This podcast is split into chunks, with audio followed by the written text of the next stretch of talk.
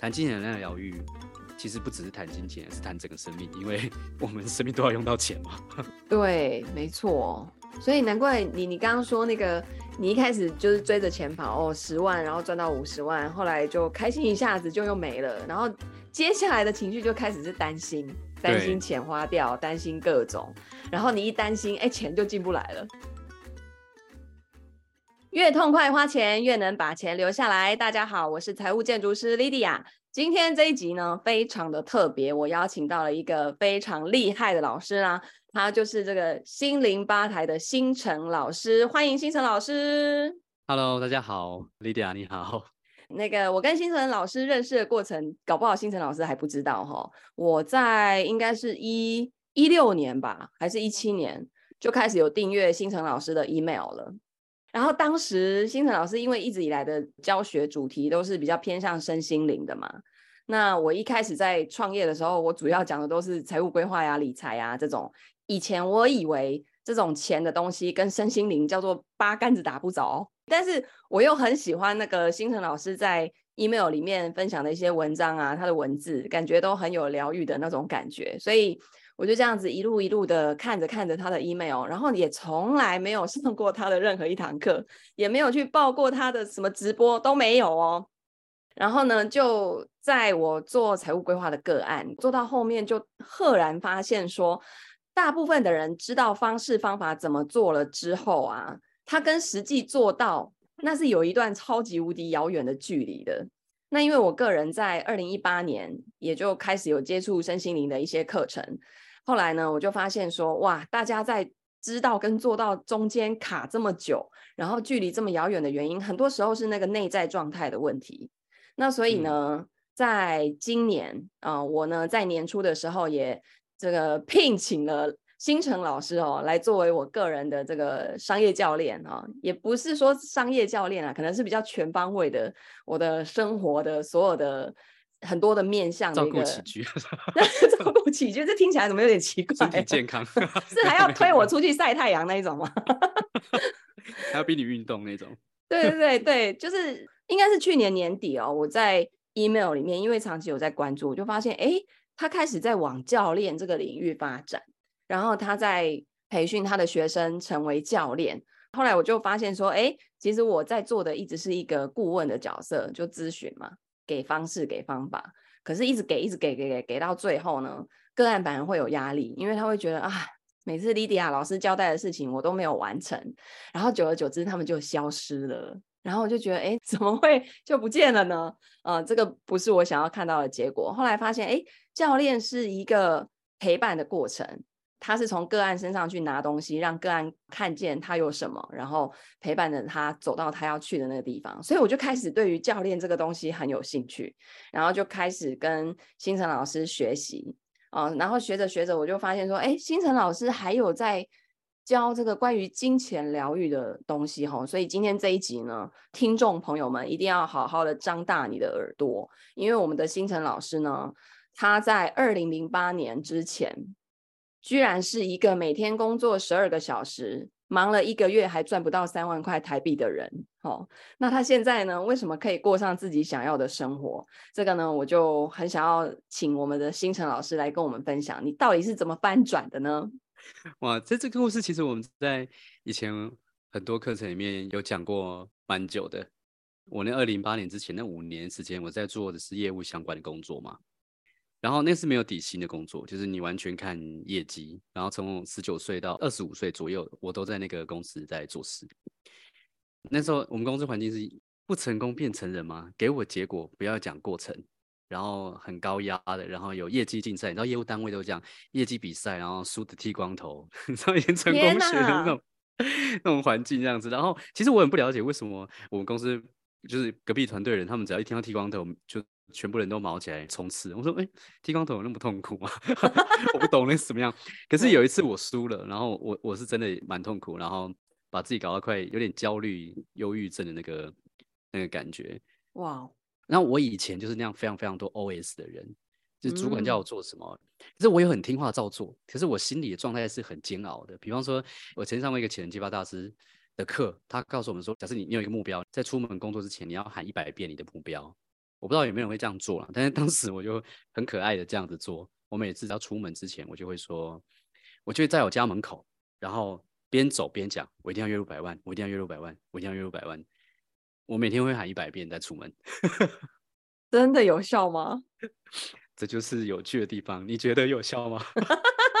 你会不会越喊越心虚？这样，嗯，跟我扣零，对，真的吗？对，没错，就是这样子。我就是一直讲，一直讲，一直讲，但我没有大声喊出来，因为隔壁有邻居嘛，他可能会觉得我疯疯的这样子。嗯、但是我真的每天都这样做。可是我每天这样做，当时也没有达到目标。而且就像你刚刚说，我每天说什么肯定句，现在很多人在讲肯定句嘛。说我每天我是最棒的，然后 这个月可以月入百万这些。可是我其实心里都是一种怀疑，然后跟焦虑，跟不相信，然后心里在想说怎么做我都不知道。然后我觉得后来后来我在研究身心灵或者是潜意识，我才发现，我每念一次肯定句，可是我情绪就痛苦一次，不相信一次。我等于是我等于在重复暗示我自己，我根本做不到。天哪，那你还念一百遍呢？哦？对啊，我每天这样念一百遍，所以有一阵子我就有点真真那阵子是有点有点快崩溃了，因为不只是这个，另外一个故事是我们那时候公司董事长他介绍我们看那个《思考致富圣经》，我相信喜欢赚钱的人应该都有看过，一种成功学啊、潜能计划，那个是始祖嘛。对。然后《思考致富圣经》他那本呃，我忘记他叫什么名字了，哇，太好了，我已经忘记他叫什么名字了。你说作者吗？对对对对对，什么什么希尔是不是？对对对，哦，拿破仑希尔啦。嗯，然后他有一本书叫《成功之钥》，然后里面有一个章节叫做正面积极思考。嗯，然后那本书里面也说，你每天要看一些，把那个章节所有的正面的思考都肯定去都能看完。我那个时候也是很可爱的，每天会这样看完。可是就是同样的事情一样在我的情绪上面发生，一直到后来爆发了。我就是有一阵子我躲在淡水的一间真理大学对面的一间小套房里面。然后本来是很听话，然后认真做事伙伴，突然有两三个月都待在房间里面，都不出门，都不想要出现，然后觉得每天晚上睡不着，然后很焦虑，然后没有收入，然后你知道，就是就是那个比较可怜的一些故事这样子，整个自信心崩塌了吧？对，原本就已经没有自信心，然后现在直接变成偏激了。可是我还是很想要救自己，然后我还跑去，我记得有一天晚上，我还跟我当时女朋友去成品，然后我翻了一大堆忧郁症、焦虑症的书，里面有一堆测验，我在那边自己做测试，说我怎么了？嗯。那因为那时候我每天工作十二个小时，有点像是理专或是保险他们在谈 case 一样。我每天会谈到晚上十二点，然后在教育训练我的工作伙伴到凌晨三点，然后有时候我们那个团队开会是从晚上八点开到早上六点。我不知道那群人，啊、我们那群人到底，我不懂，我不晓得。而且大家都很年轻，你们没有劳基法的概念吗？对，我们没有，我们完全就是我们是一个创业家，我们要拼命冲刺。你知道，就是会有这种很奇葩的事情这样子。那阵真的很痛苦。然后直到有一次。我那时候就是已经做了五年，但没赚什么钱。然后有一天我，我我我父亲打电话给我说：“哎，那个儿子啊，你你妈身体不太好，你什么时候要回家？”嗯，然后我那个时候其实已经有点对那个工作已经失去热忱了。我就想说，那我就回回去一下好了。然后回去的时候，呃，我就在想说，哎，我到底要要做什么？我也不知道。可是那时候有看了两本书，在我生命中就是起蛮大的转变的。第一本书是。秘密的 secret，然后我们看了那本书就觉得哦，好神奇哦，真的有这种事吗？然后另外一本书是一周工作四小时，Tim Ferriss，对，美国很有名的一个部落客，他的封面很吸引人。他说你不要问他做什么工作，他有时候在安第斯山脉滑雪，有时候在哪边潜水，但他一周只需要工作四小时。对我这种以前每天工作十二到十到十六小时的人，一天工作四小时，然后他一个月就有办法赚可能五万四万美金，我觉得那个很不可思议。看那两本书，在我心里种下一个一个种子。然后另外一方面是，我在以前做这个组织行销或是业务的时候，我其实很喜欢去上很多课，因为我是那种很脆弱心灵的小伙伴。有一堂课很厉害，他一整天，然后就让我重新充满希望，觉得我做这些事情是对的，就像打了鸡血这样。对对对对，嗯。然后，但是一个月之后又会又会再重复，所以我大概同一堂课，我好像上了六七次。哇，一直要激励自己，你把它当做一帖药在服用哦。对对对，我们那时候文化也是这样，他就说，哎、欸，你就是要要回去充电，怎么样？然后 那时候就是这样很很煎熬，可是就是后来搞到我的身心都有点疲惫。然后转折是在二零零八年那个时候，我那时候看身心灵的一些书，然后我开始向内探索，然后我就想说，我学那么多什么销售、行销，然后跑业务、发传单，然后后来就是二零零八年的时候，我也我也去搞一些网页做网络行销，可是怎么样，我都觉得生活没有办法达到我想要的目标，赚不到我想要赚的钱。然后我看了新陈经理的书之后，他就倡导冥想嘛。嗯，就是你要去想象，或者有些老师说潜意识 CD，然后你就可以做一些冥想放松。然后你知道我是一个认真的小伙伴，我看书都会每天这样念，然后我都会每天每天念肯定句嘛，所以我就听，我就自己录一自己给自己一个一个冥想引导。嗯，其实我原本不相信这一套，因为以前我的公司的主管他曾经跟我说，他曾经在台上说，有时候啊，大大家不要那么汲汲营营的一直在做事，有的时候你要给自己一个动力。你可以想象，就是你的梦想，比方说你想买个宾士车，你就手握个宾士的方向盘，然后去感受那个皮革的香味，然后按个喇叭一下，什么什么之类的。嗯，然后我在台下听到这个，我心里就想说屁的，我还是打电话做业务比较实在，我花这时间去想象干嘛？对对对，我那时候不懂这些内在的东西到底有什么有什么帮助。可是，在二零零八年那个时候，我已经死马当活马医，我觉得什么东西我都学过，一年看两百本书，就还是搞成这样子，所以我就开始去。认真每天早上很早起，然后在操场跑步的时候听我自己录的冥想，然后我就跑到海边去，每天去做冥想，看一些冥想的一些课程，然后锻炼我的自己的一些内在。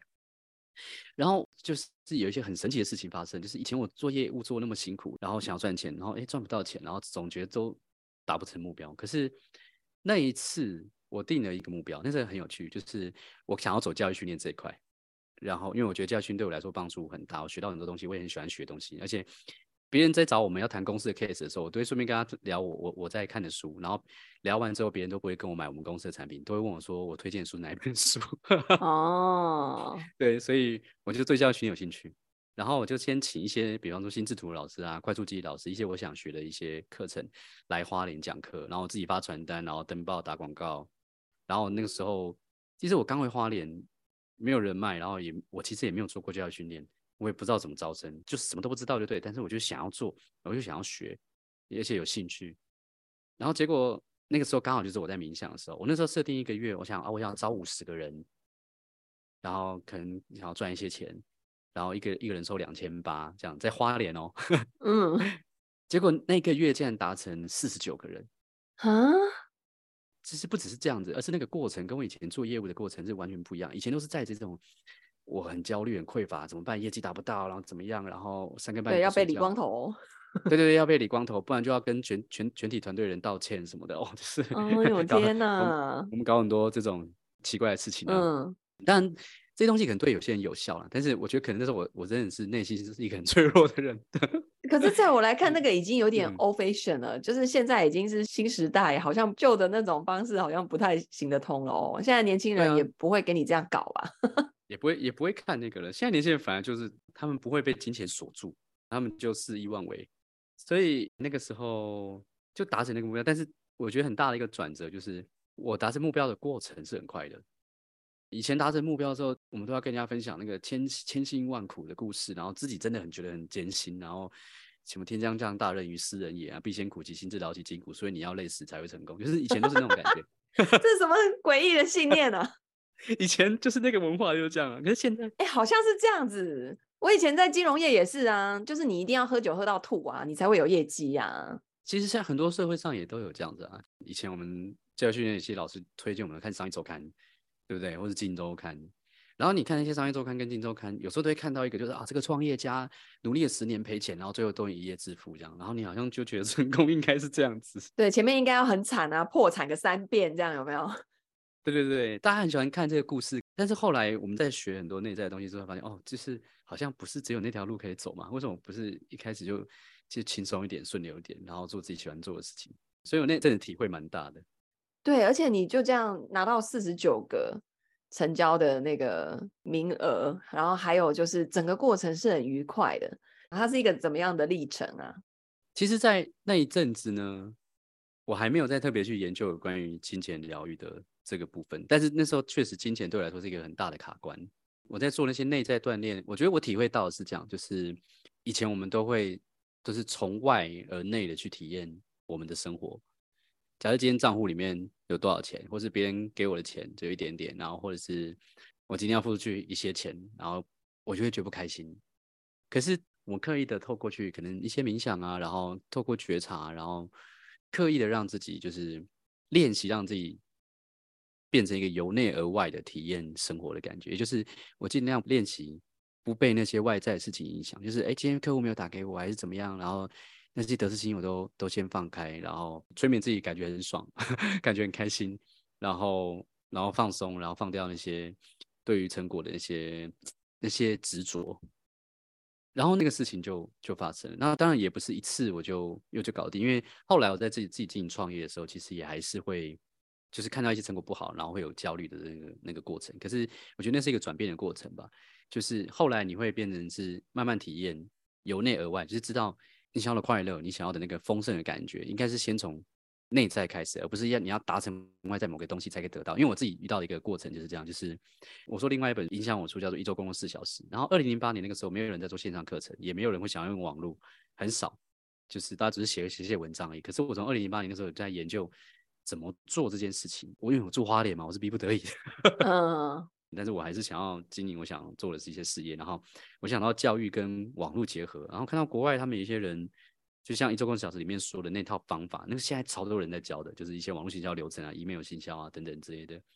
我那时候就有兴趣，然后我就做这件事情。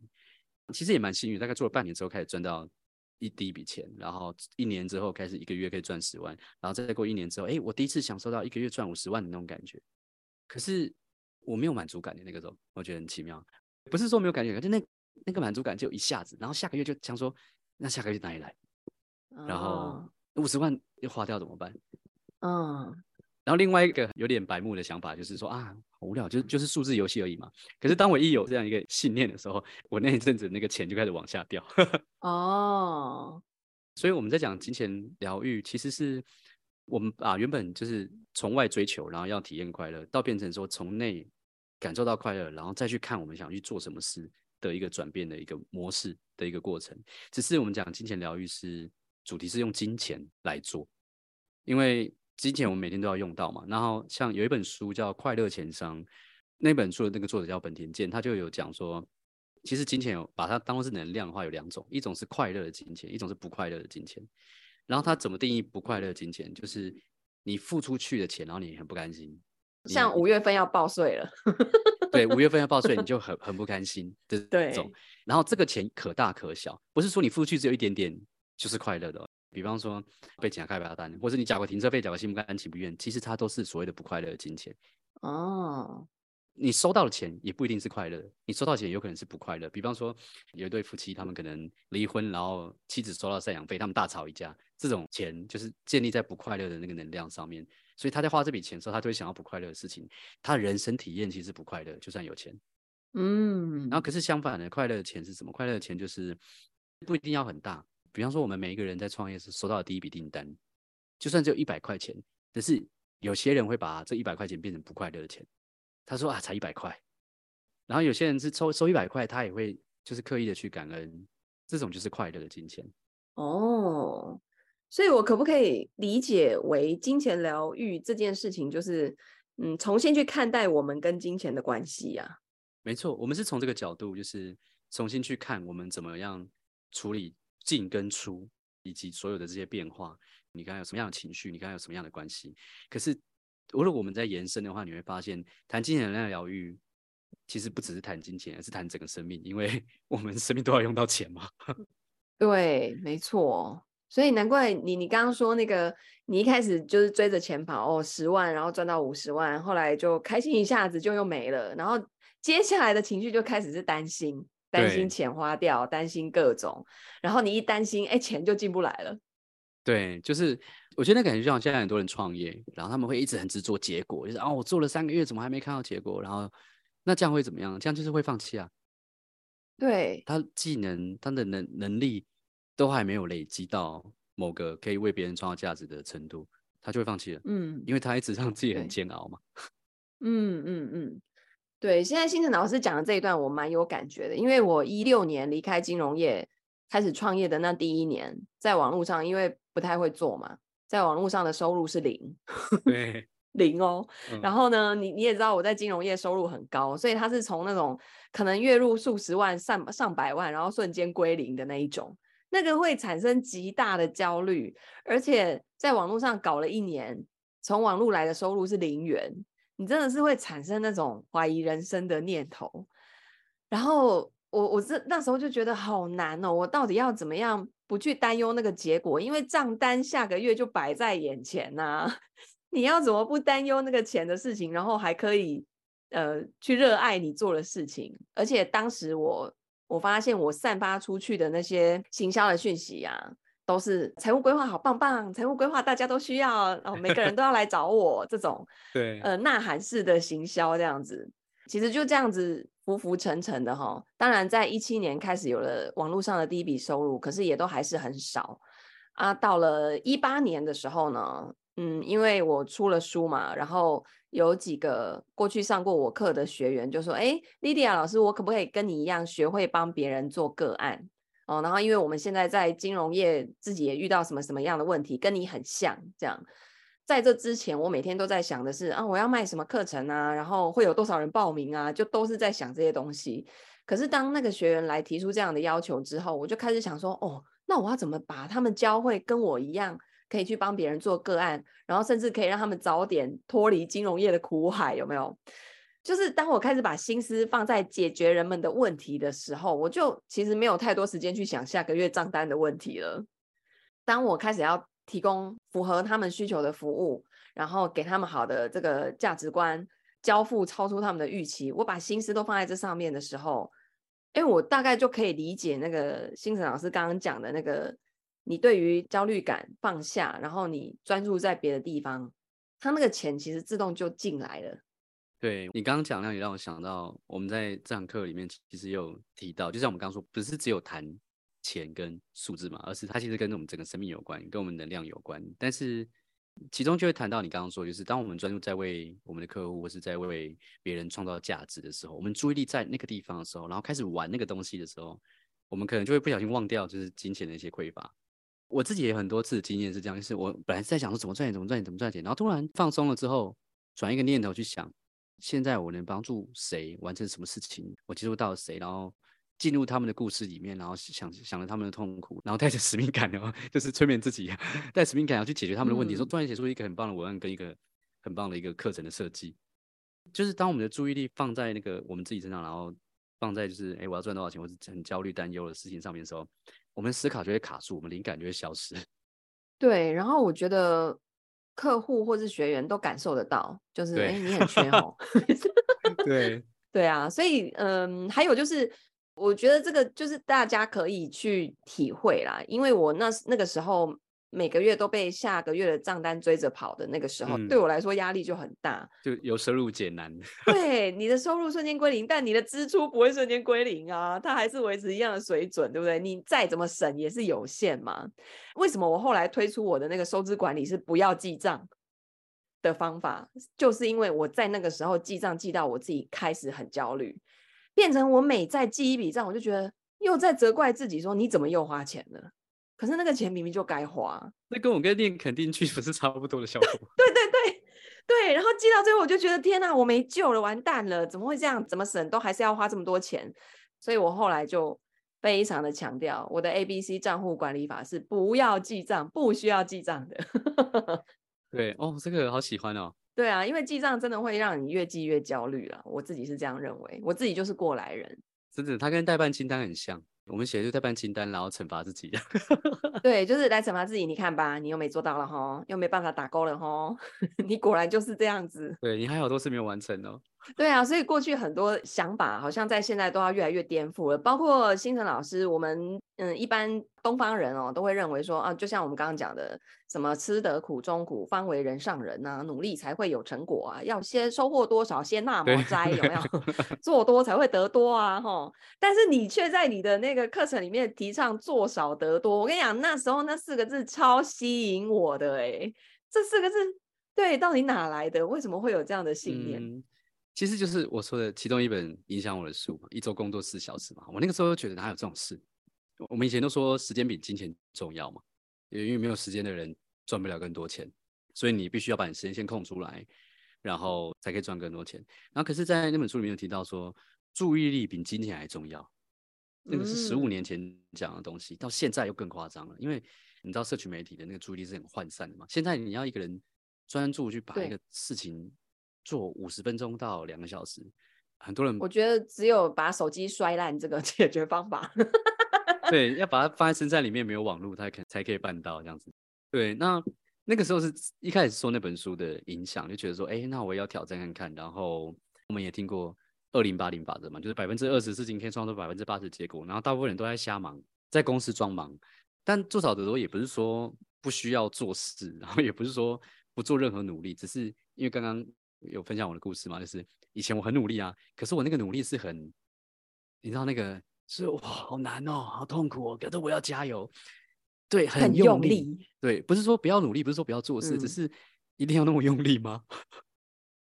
对，为什么不能 chill 一点？我们冲浪很喜欢讲 chill 这个字，就是就是放松一点，轻盈一点嘛。对啊，轻盈一点，就是不要不成功变成人的那种。对啊，你知道我在金融业就是也是背着这样的信念，然后练就什么，练 就了一身金刚芭比。对，就是那个做事的状态。对啊，人类到底为什么要这么苦情呢？对啊，其其实就那只是一条路嘛。就像我们教练课不是常讲嘛，说我们协助客户让他看见说，其实可能性有很多种，只是我们太习惯走大众都在走的那一种。没错，就像我们在讲那个做少得多，其实我们最近我把它整理成三个层次嘛。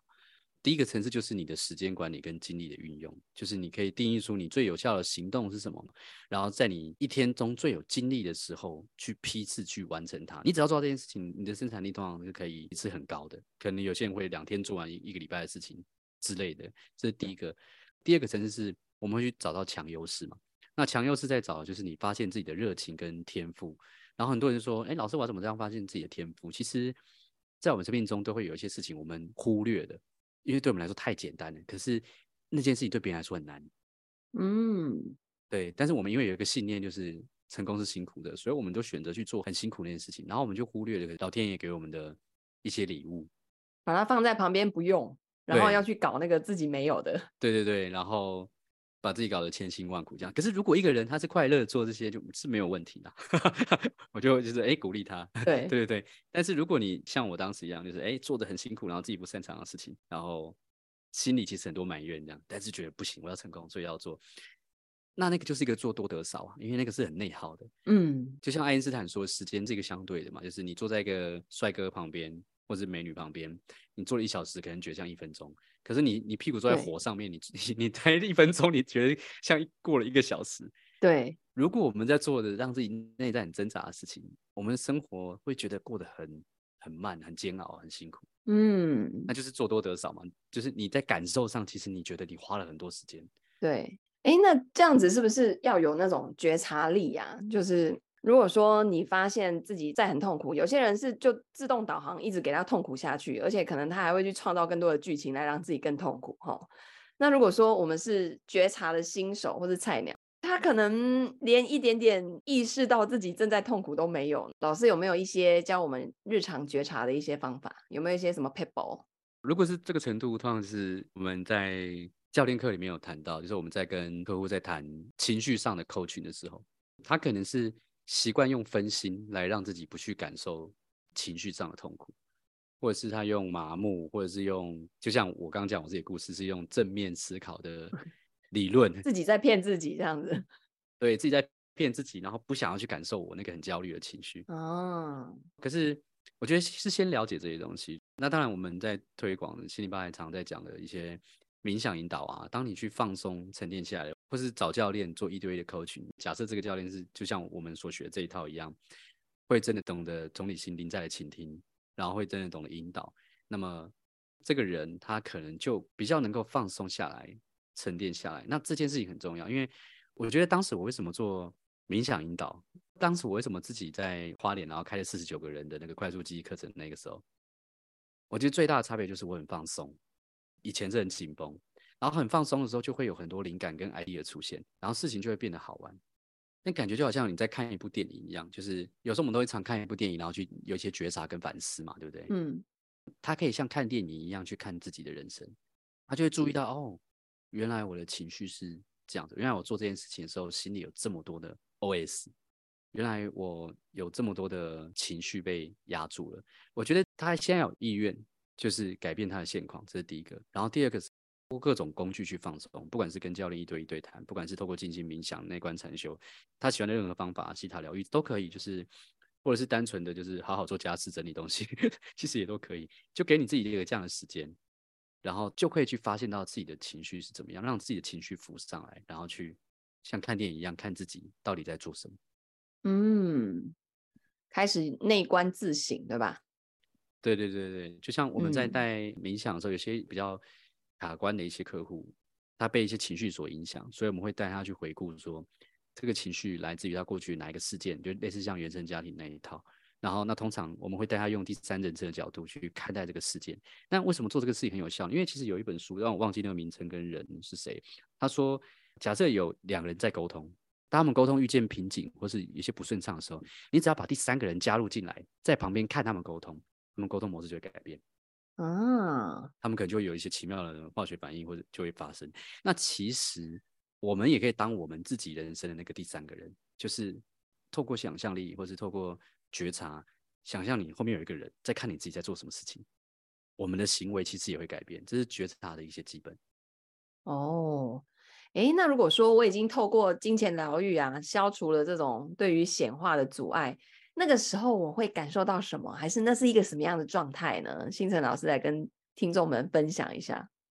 我突然想到我，我我第一次在也是在二零零八年那个时候，我开始很多灵感的时候，然后开始做很多我没有做过的事情的时候，比较没有恐惧感的那个时候，就跟莉迪亚刚创业的时候一样，没有什么钱，没有什么人脉，然后很多计划都还不成功，可是我就一直在锻炼我的内在，然后有一次在。花莲的北滨海边冥想，练了一阵子，然后那一天我冥想一睁开眼睛的时候，对，我账户没有钱，我跟我家人关系不好，然后我现在又变得有点胖，可是我感觉好快乐。那时候我们都在讲吸引力法则，就有有点悬，可是那那个快乐有时候就会让你看见很多事情，比方说，哎，突然有个客户打电话过来，哎，怎么会这样子？这个就有点巧合，然后或者是你突然闪过一个念头，说，哎，也许我可以这样做，也许我可以做这件事情，然后就做做看。有一些灵感可以达成我专案上面的一些目标，所以我觉得那是一种就是放松、顺流的感觉。嗯、很多人都在汲汲营营的，就是从外在去做反应嘛，外在一怎么样，结果一不好，然后就马上去做一些事情，给你感觉好像我们在赚钱的时候，好像有一只老虎在追着我们一样。那可是今天要疗愈，就是改变你跟金钱关系之后，我想大家会发现是，哦，根本没有老虎，都是自己想象出来的。对对对，可是科学已经告诉我们了嘛，就是一个人如果很快乐。而且很放松，其实会更有创造力。嗯，因为他就很敞开嘛，然后就不会排除各种可能性呐、啊。对对对对，反而他太执着在结果，会容易放弃，而且会容易被制约，对不对？对对对，所以你也可以说，那可以是变成是一个没有恐惧的生活。像前阵我在 Facebook 上面说，诶，如果没有恐惧，你生活会怎么过？你的事业会怎么设？你你会想要做什么？我觉得大概是这样的一个方向。嗯。好，那最后呢，我们邀请这个新城老师呢，给我们带来一段冥想。你要做什么？一个在我们课程里面蛮有趣的一个练习，叫做遇见你的金钱能量。这个练习就是一个很有趣的觉察，然后开放你的想象力，把金钱想象成是一个你的朋友坐在你的对面的一个练习。好哦，那我们接下来就开始这段冥想。OK。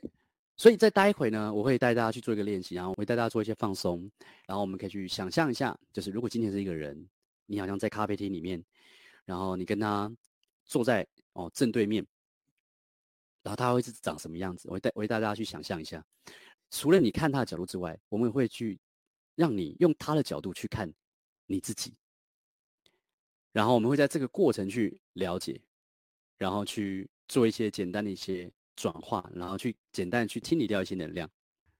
希望各位可以在一个安静的空间，然后就算不安静哈，因为你现在如果没有办法处在一个非常安静的空间，但是你很想做这个练习，也没有关系。你就告诉你自己，无论你听到什么，无论你感觉到什么，无论你有什么样的想法，无论你处在什么样的环境，你都可以专注的把这个练习给做好。我们做一点自我催眠，这是可以的，好吗？好，所以准备好的朋友哈，我想邀请你。用一个你舒服的位置啊，好舒服的这个坐姿坐好，然后我们来做一个深呼吸，OK，深深吸一口气，吐气的时候闭上你眼睛，感觉全身放松，放松你的头皮，放松你的脸部，放松你的耳朵、脖子，整个头都放松了。放松你的肩膀、手臂，放松你的胸膛、胃部、背部。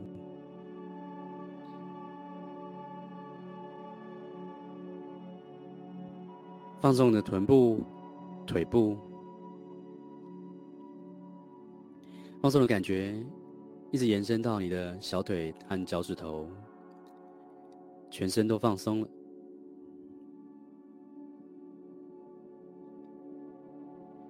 好，再一个深呼吸，深深吸一口气。啊，吐气的时候，把所有的负面、焦虑、担忧都吐出来。无论你现在听到任何的声音，无论你内在有任何的想法念头，他们都会帮助你进入到越来越放松跟越来越深的内在层次中。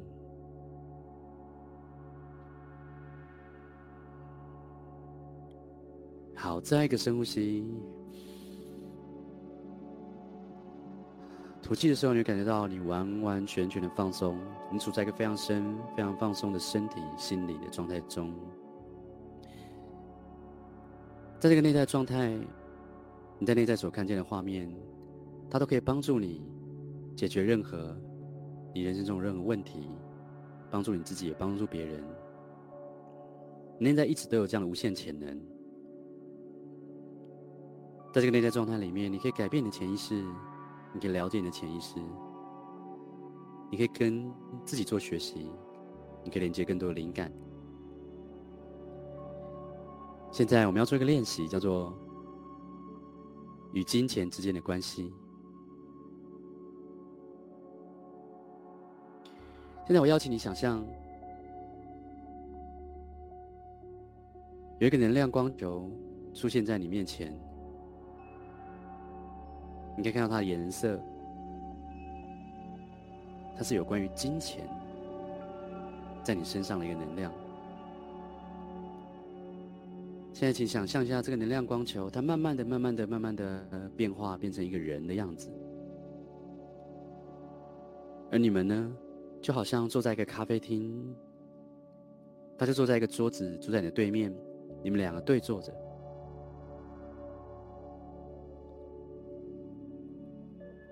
一开始你可能感觉有点奇怪，但是没有关系，深呼吸一下。感觉这个练习好奇怪，但是无论出现任何事情都是好的。进去观察，这个人代表金钱的这个人，他是什么肤色的人？他的发型如何？他身材是什么样子？是瘦的、中等的，还是胖的？然后他看起来的眼神，看起来跟你很友好吗？请你去注意到，当你看见他的这些，不管是表情、他的长相、身材，甚至他的装扮，请你去注意到你自己有什么样的情绪跟感受？你是开心的、难过的、焦虑、生气的，还是充满感恩的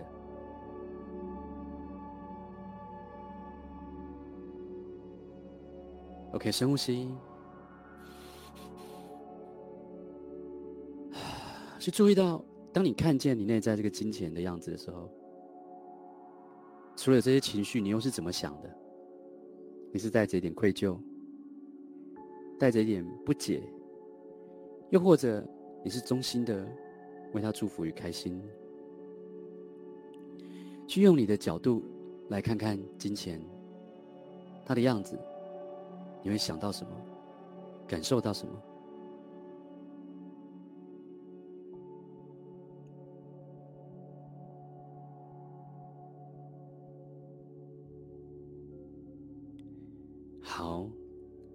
现在我邀请你再做一个深呼吸，深深吸一口气。吐气的时候，我想请你去甩动一下你的手，或是摆动一下你的身体。OK，每一次我们要去建立新的连接的时候，我们就会去甩动一下我们身体，来去摇一下，然后去释放一下一些旧的能量，同时带着一个深呼吸，每次深呼吸都吸进正面能量，每次吐气都吐出负面的所有的焦虑跟不安。现在我邀请你，随着你的深呼吸，想象你好像进到你对面这个人的身体里，你变成那个金钱的样子，你用他的这个样子。用他的角度去看着你自己，一样深呼吸，去感受一下，用你内在这个金钱的人的样子，坐在对面看着你自己的时候，如果你是钱，你有什么样的心情？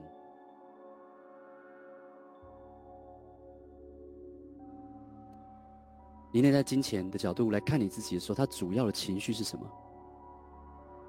开心、难过、焦虑，还是感激、幸福，或是有点难过？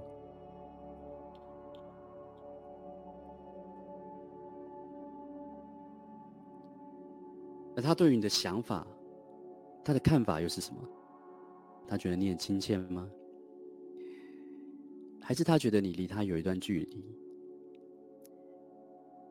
去感受一下你跟金钱之间的距离是多少？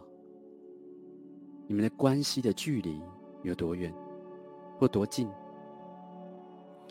记得，无论你看见什么、感受到什么，都是好的，都没有任何对错，一切都有可能会改变。这都是一个觉察，让我们去了解我们自己跟金钱之间的关系。也许你会看到一个干净的人，或是一个干净的能量。那如果你看见的可能不是一个非常舒服的一个状态。它很有可能是跟你的过去，或是跟你的家庭，或是跟你持续在处理金钱的时候，所无意识运用情绪有关。无论怎么样，都请你深呼吸一下，去感受一下这整个能量。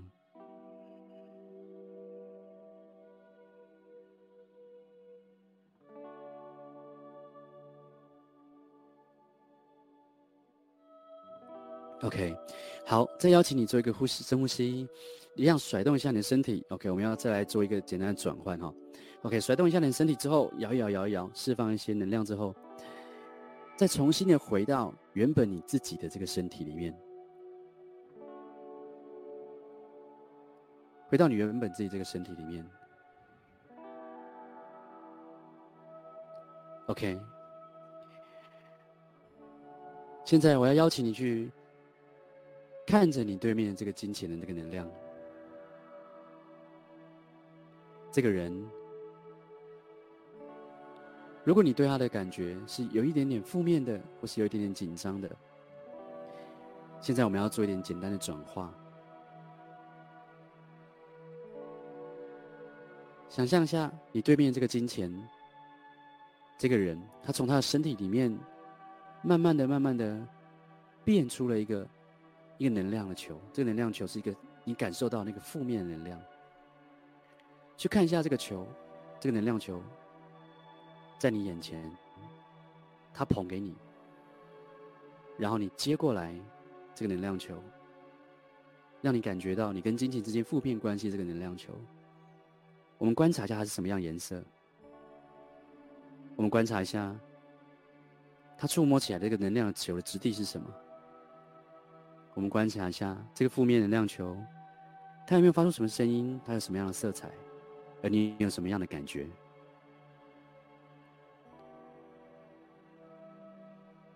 你现在要做的事情，就是帮助你跟你金钱之间的关系，帮助他疗愈那些一个负面能量。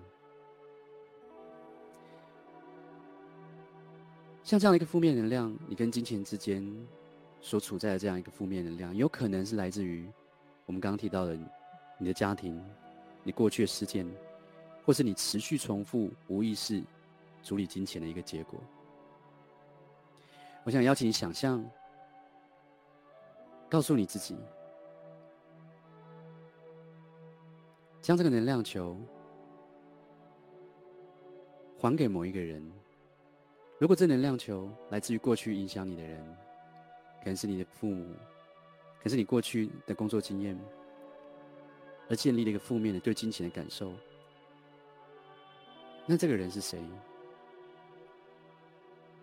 无论他是谁，我现在邀请你做个简单练习，把这个能量球去还给他，然后做一个深呼吸，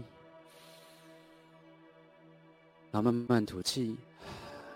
无论他是谁，告诉他说：“这是你的能量，并不是我的痛苦。我现在将它还给你。”如果你想不到任何人，没关系，你就单纯的将这个能量球慢慢的抛向空中，想象它慢慢的往上，慢慢的往上。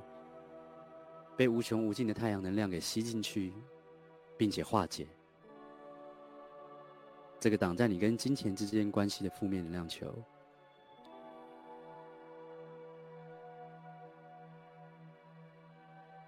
OK，好，现在尽量去想象你进入到你对面那个金钱的身体里面，去感受到当他释放了所有的有关于负面能量之后，这个纯净的感觉。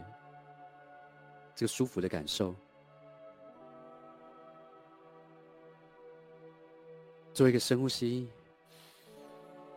给你的内在一个时间去整合、去感受那个纯净的、自然的、轻松的金钱原本该有的能量，就好像回到不被任何事情所制约的小孩一样。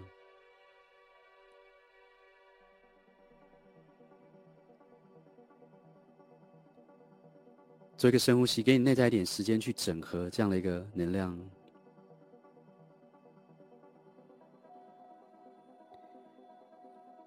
好，再慢慢的回到你自己的身体里面，看看你想跟你的金钱说些什么话，或是看看他想跟你你说什么。无论他跟你说了什么。无论你们关系变如何，你都知道，在未来任何时候，你都可以再做这个练习，并且在日常生活之中去慢慢的去转变你跟金钱之间的关系。这个练习它是一个开始，